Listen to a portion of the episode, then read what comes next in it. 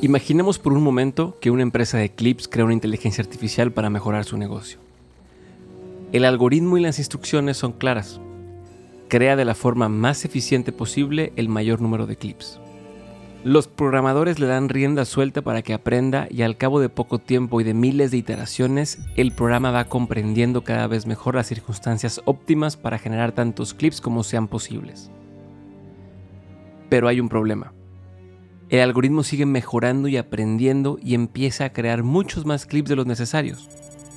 Esta madre fue diseñada para hacer clips, así que no le importa si se venden, si se almacenan o si tiene que comprar toda la producción de metal de un país de tercer mundo para seguirlo haciendo.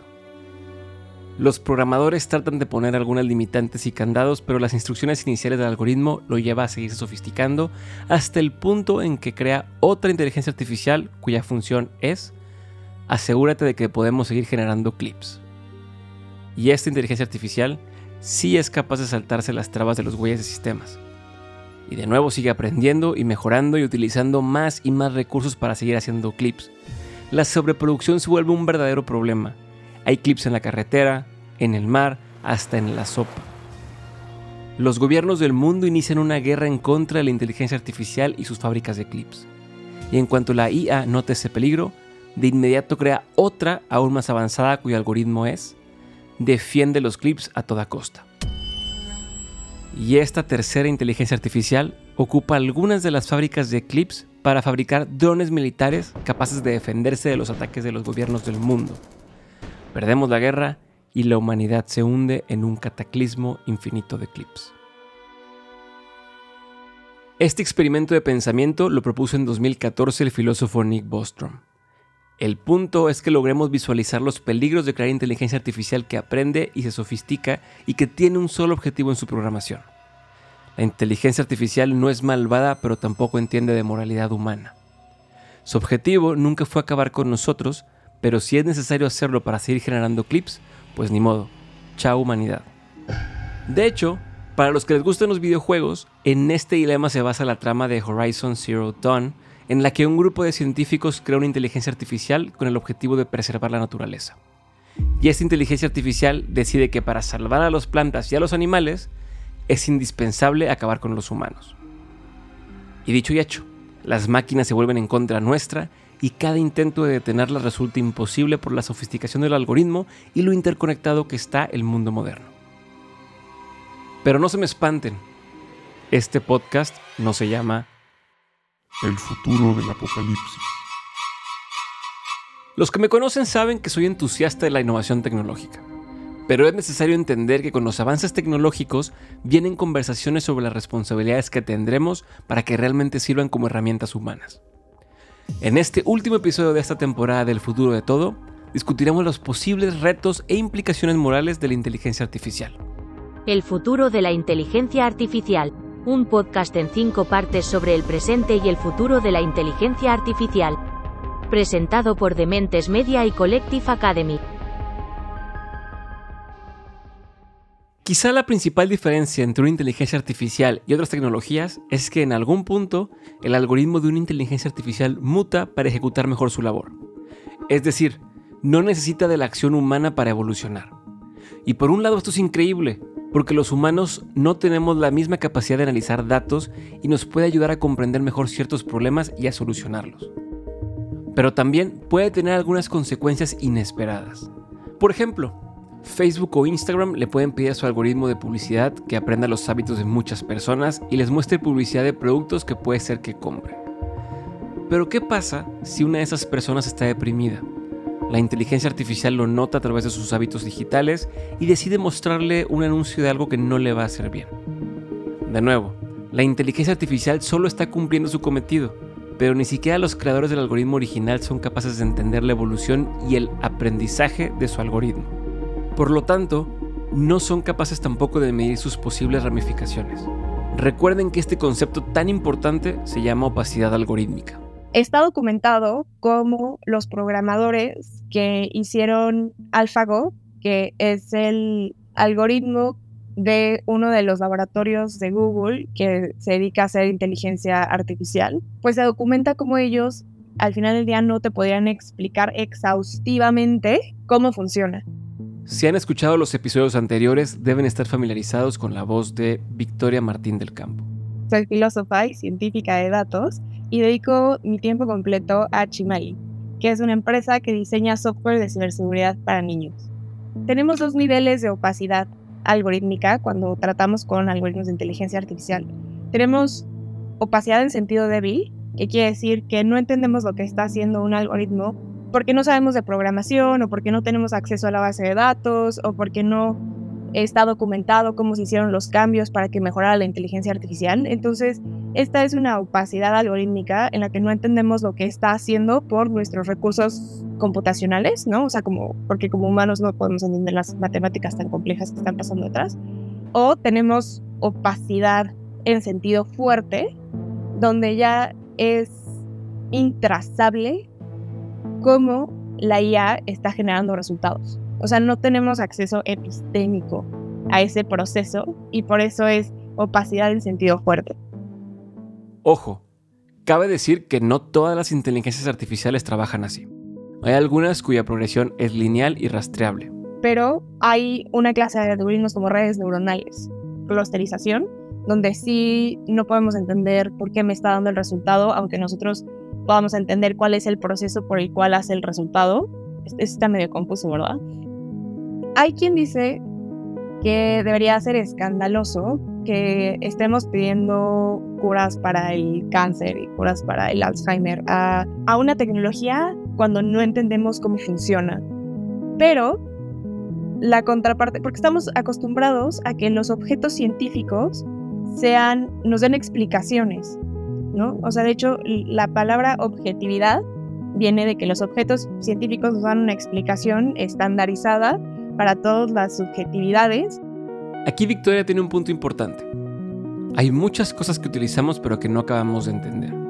El debate en torno a las vacunas del COVID podría ser un buen ejemplo, porque no se tenían las pruebas suficientes para saber sus efectos secundarios, pero se decidió utilizarlas en un momento de crisis humanitaria.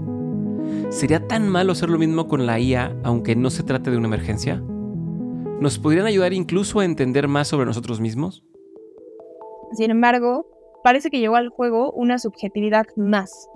Porque incluso cuando estudiamos a los humanos, nos damos cuenta que muchas veces las explicaciones que decimos tener de las cosas no son exactamente las explicaciones de por qué tomamos una decisión, ¿no? Hay estudios que muestran que los jueces hambrientos ponen condenas más graves que los jueces que acaban de comer. Y si tú me preguntas por qué el negro es mi color favorito, pues igual yo no lo puedo saber en el momento, pero me puedo inventar una explicación. Entonces, si nosotros en los humanos aceptamos nuestra capacidad de sacarnos explicaciones de la manga y nuestra capacidad de equivocarnos y nuestra capacidad de no saber demasiado bien cómo se nos ocurren las cosas ni cómo somos creativos en los ámbitos científicos ni artísticos, pues ¿por qué no le aceptaríamos los mismos parámetros a una tecnología? ¿No? Lo único que tendríamos que hacer sería cambiar nuestra visión de que ya la tecnología no es un objeto científico, sino un sujeto científico. Entonces tendríamos que ver la manera en la que integramos eso a nuestras comunidades científicas. También podría ser un sujeto creativo, ¿no? En nuestras comunidades artísticas también tendríamos que tener una integración. El investigador Carlos Hershenson está de acuerdo con este punto sobre la integración, pero también advierte sobre los sesgos que una inteligencia artificial puede tener, consecuencia de su entrenamiento humano pues a mí me parece que todavía estamos muy lejos de eso. Eh, las tecnologías siguen siendo como que muy ad hoc para ciertos problemas. Entonces, pues veo que va a seguir avances y sofisticaciones, pero todavía de aplicaciones muy específicas. Entonces, pues esto sugiere que es cierto que cada vez va a influir más en, en nuestras vidas, pero no en una manera en la que la tecnología nos va a reemplazar, sino pues más bien va a a quedar más integrada con nosotros. Mucha tecnología que ayuda a automatizar, pues simplifica tareas aburridas o, monótonas. Si se pudieran simplificar todas las cuestiones burocráticas que uno tiene que hacer, sería algo ideal, que como que podría ser una aplicación en el sentido que a ChatGPT le puedes pedir, oye, hazme una carta que diga esto y esto, ¿no? Y, y te la hace. Entonces, si esto se pudiera integrar para que nos quite menos tiempo todos los trámites que tenemos que hacer. Creo que todos nos beneficiaríamos. También hay ciertos riesgos porque en algunos casos si confiamos demasiado en estos algoritmos, pues asumimos que no se van a equivocar y pues en muchos casos o se equivocan o simplemente reflejan el sesgo con los cuales los entrenamos. Entonces, aunque sean muy poderosos, no creo que en algún momento podamos confiar enteramente en sus decisiones. ¿Cuáles son estos sesgos? Pues bien, las inteligencias artificiales son entrenadas a través del consumo de miles de millones de datos. Pero esos datos pueden reflejar nuestros defectos e injusticias como personas, así que la inteligencia artificial también aprenderá dichas injusticias. Existe el caso de un bot de lenguaje lanzado en Twitter que en pocas horas estaba tuiteando insultos racistas porque un montón de idiotas interactuaron con él y, por decirlo de cierta forma, volvieron racista a su algoritmo. Curiosamente, son dos caras de la misma moneda. Por ejemplo, una inteligencia artificial puede determinar de manera disque objetiva si te deben o no dar un préstamo, basado en datos, estadísticas y tu historial crediticio. Entonces eliminamos el factor de si el ejecutivo del banco se paró de malas ese día o no desayunó y por eso no te aprobó el crédito. Por otro lado, si la estadística histórica está sesgada, pues la inteligencia artificial también lo estará. Cuando hablamos de hacer predicciones, estadísticas y de probabilidad, lo que usamos son muestras. Las muestras son los datos seleccionados de una población. Mi población es el universo entero de datos, si estamos hablando de ya sea personas o de coches o de gatos. Esa es mi población. Y de todo eso, yo voy a agarrar un conjunto de estos datos que va a ser mi muestra y es la que voy a usar para inteligencia artificial. A pesar de que tenemos intervalos de confianza en estas muestras, esta muestra puede estar sesgada de dos maneras. La primera es que está sesgada porque no es representativa de la población. Es decir, aquí solo tengo datos de 30% de mujeres y más del 50% de mujeres conforman la población mexicana. O pueden estar sesgadas en tanto que replican patrones discriminatorios. A lo que me refiero con esto es que si yo quiero una base de datos para saber las personas que pueden tener acceso a un crédito, pues si yo veo el histórico de eso, voy a ver que las personas que han tenido acceso a un crédito, en su mayoría son hombres blancos de clase media y media alta. Entonces, cuando alimentas esos datos a una inteligencia artificial, la inteligencia artificial lo que hace es encontrar patrones de clasificación y hacer predicción con base en esos patrones. Entonces, si los patrones que hay es que la gente blanca es la que tiene acceso a créditos, pues eso es lo que va a predecir.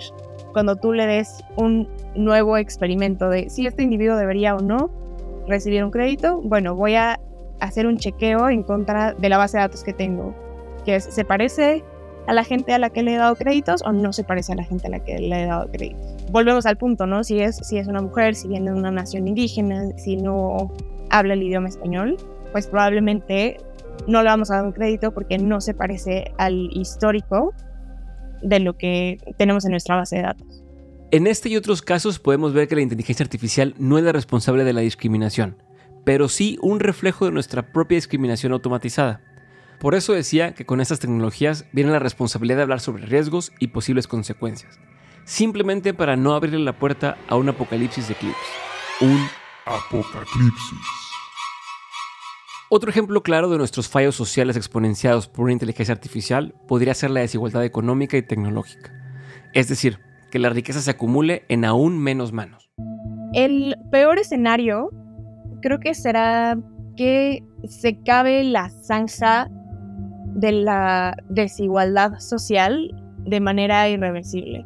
O sea, donde haya una diferencia incalculable entre humanos que no tenemos acceso a los beneficios de la inteligencia artificial y los humanos que sí tienen acceso a los beneficios, el control, los propósitos y los objetivos de la inteligencia artificial. No, sobre todo porque si inventas la inteligencia artificial general, si se echan un clavado en nuestro primer episodio, pueden revisar algunos términos importantes. Una inteligencia artificial general sería una IA usada en todos los ámbitos de la vida, desde manejar el carro hasta hacer quesadillas. Con queso, obvio. si inventas la inteligencia artificial general, va a ser el último invento que vas a tener que hacer. Porque eso te va a solucionar todos los problemas de medicina, mecánica cuántica, economía, productividad, o sea, todo lo que te puedas imaginar. Entonces, la división que va a haber entre quien tiene acceso a esos beneficios y quien va a estar restringido del acceso a estos beneficios va a ser brutal, ¿no? Nos vamos a convertir básicamente en una raza de superhumanos e humanos, donde los humanos no van a tener ventajas. Entonces, aunque esta IA general a largo, largo plazo sea muy beneficiosa para los superhumanos y a los superhumanos les vaya súper bien, va a haber un grupo de humanos que no tuvieron acceso, que la van a pasar terrible con las consecuencias del uso de esta tecnología. Como cualquier gran avance tecnológico, la inteligencia artificial puede ayudarnos o perjudicarnos. Puede usarse para el bien común, pero también puede crear desigualdades económicas aún más severas que las que existen el día de hoy. Digamos que gracias a la inteligencia artificial tienes mucho menos trabajo del que generalmente tendrías. No tienes que pasar tantas horas generando reportes y enviando mails porque la IA lo hace por ti. Y digamos que estás a salvo, que sigue siendo necesario en tu puesto y no corres riesgo de que te corran. ¿Será que la empresa te permite tener una semana laboral de cuatro días por el mismo sueldo o que encuentre nuevas formas de explotarte? ¿Estaremos todos más relajados, más contentos, con más tiempo libre? ¿O se empezará a pedir a una persona que domine inteligencia artificial para cubrir 15 puestos especializados? ¿Debemos abrazar los beneficios de productividad, eficiencia y ahorro solo porque podemos hacerlo? ¿O deberíamos considerar primero las necesidades humanas? Cristina Martínez Pinto tiene un par de respuestas muy interesantes al respecto. A mí me gustó ver una de las respuestas que dio Gabriela Ramos de la UNESCO, quien ha sido la persona, además mexicana, por cierto, al frente del desarrollo de la recomendación ética de la inteligencia artificial de la UNESCO, en donde decía, pues más que parar el desarrollo, más que frenar este tipo de, implementaciones, lo que tendríamos que asegurar es que cualquier tipo de desarrollo, investigación, implementación, está siendo formulado con una base de un, se llama como Ethical Impact Assessment, como de una guía ética que asesore el desarrollo de un proyecto. Lo que me parece es que es un punto de partida interesante para poder pues hablar del tema, debatirlo y cuestionarnos los usos y los límites que queremos poner a este tipo de sistemas.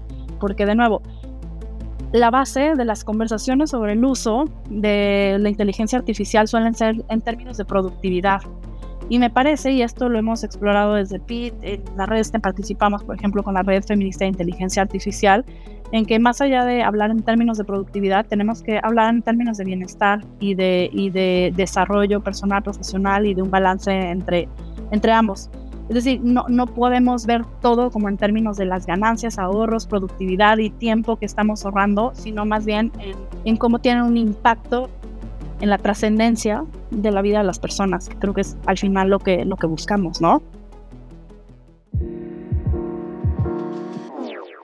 Lo que es un hecho es que la inteligencia artificial llegó para quedarse y no podemos esperar que corrija milenios de errores humanos de la noche a la mañana. Como hemos escuchado, quizá los mayores riesgos de la inteligencia artificial no son que las máquinas se rebelen y hagan su propio apocalipsis, sino los mismos riesgos humanitarios y de desigualdad a los que nos enfrentamos todos los días. Al final, siempre habrá gente egoísta que utilice esa tecnología para sacar el mayor provecho posible de las personas más vulnerables. Pero también escuchamos que hay empresas y expertos dedicados a usar la inteligencia artificial para crear una sociedad más justa a través de ella, eliminando justamente nuestros prejuicios como personas. Son muchas las implicaciones éticas y morales de la inteligencia artificial que hemos explorado esta temporada. ¿Qué pasará con los trabajos, con el arte, con la educación, con nosotros mismos? Podemos tratar de enterrar la cabeza y pensar que no sucederá nada. Pero yo prefiero que tengamos estas conversaciones para estar listos y lograr que una de las herramientas más importantes de la actualidad traiga beneficios para todos. Yo soy Diego Barrazas y les agradezco mucho por habernos acompañado en esta temporada del futuro de todo. Si quieren saber más de cómo investigamos y escribimos los episodios de esta temporada, visiten dementes.mx diagonal el futuro de todo. Dementes.mx diagonal el futuro de todo. Nos vemos, nos escuchamos, a la próxima. El futuro de la inteligencia artificial es la segunda temporada de El futuro de todo, presentado por Dementes Media y Collective Academy. Quiero agradecer a Victoria Martín del Campo, Andrés Campero, Frida Ru, Carlos Gershenson, Andrés Ponce de León, Iván Meza y Cristina Martínez Pinto por platicar con nosotros. El equipo de El Futuro de Todo incluye a todas las personas de Collective que nos ayudaron a producir esta temporada, además de José Pablo Salas, Edgardo Martínez, Alejandro Benítez, Diego Barrazas, Sofía Desens, Rosa Guerrero, Ricardo López, Max Lumbreras, Héctor Martínez, Ana Sofía Merás, Jafet Mota, Diego Robles, Germán Enríquez, Miguel Guerra, Alejandra Enríquez, Diana Ferioli, César Esparza, Paloma Gatica, Jesús Moreno y Óscar Treviño. Sick of being upsold at gyms? My guy, you're currently a base member? For $90 more, I can upgrade you to our Shred membership. For 130 more, you'll be a Swole member. And for just $300 more, you'll reach Sweat Platinum. At Planet Fitness, you'll get energy without the upsell. Never pushy, always free fitness training and equipment for every workout. It's fitness that fits your budget. Join Planet Fitness for just $1 down and $10 a month. Cancel anytime. Deal ends Friday, May 10th. See Home Club for details.